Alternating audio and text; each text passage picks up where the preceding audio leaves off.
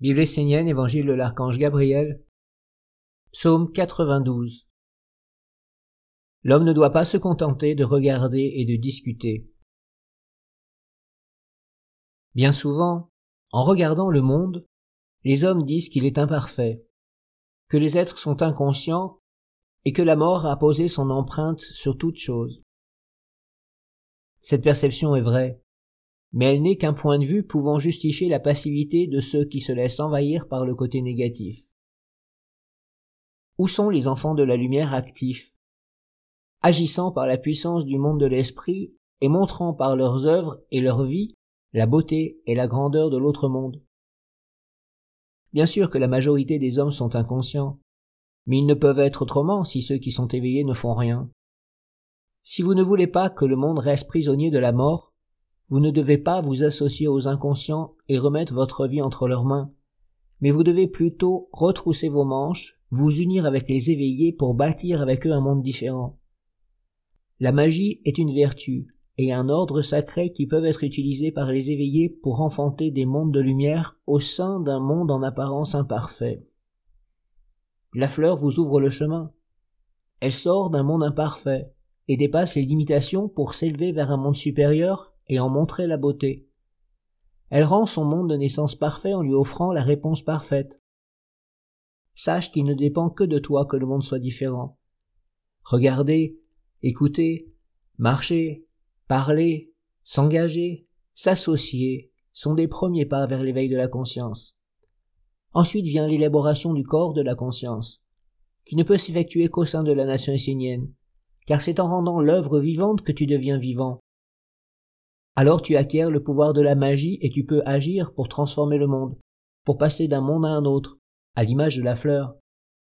Ne rejette pas le monde, ne le considère pas comme inférieur, imparfait, mais bien comme un fondement qui doit être ennobli et conduit, à travers une œuvre, vers une perfection. Si tu n'as pas le courage de le faire pour toi, fais-le pour la victoire de la mère, qui vit à travers la tradition, et qui doit continuer à vivre pour les générations futures pour les enfants, les petits-enfants. L'homme ne doit pas se contenter de regarder et de discuter, il doit s'éveiller, et comme la graine faire apparaître la fleur qu'il porte en lui, et qui conduit toutes les imperfections vers la plénitude de la beauté. Alors il devient ce qu'il est, c'est-à-dire la réponse, le baume, le chemin, la guérison, le but, la création du monde. Si l'homme ne fait que discuter sur l'imperfection du monde, il restera là, nourri par le mécontentement, par la justification de sa propre faiblesse, et c'est sur lui que sera posé le sceau de la mort, qui sera incapable de briser.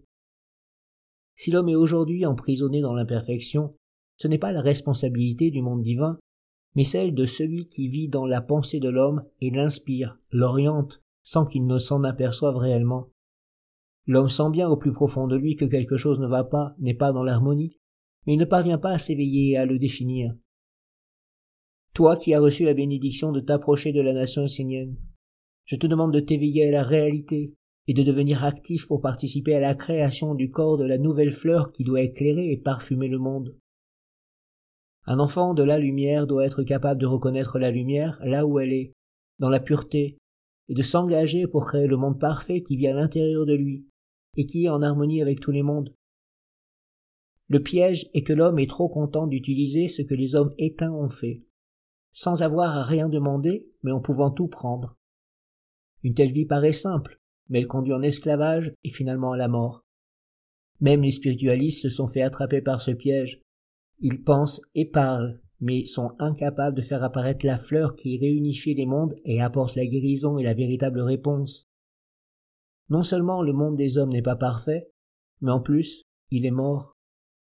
Unissez-vous autour de la nation essénienne et soyez actifs pour faire apparaître la fleur de vie.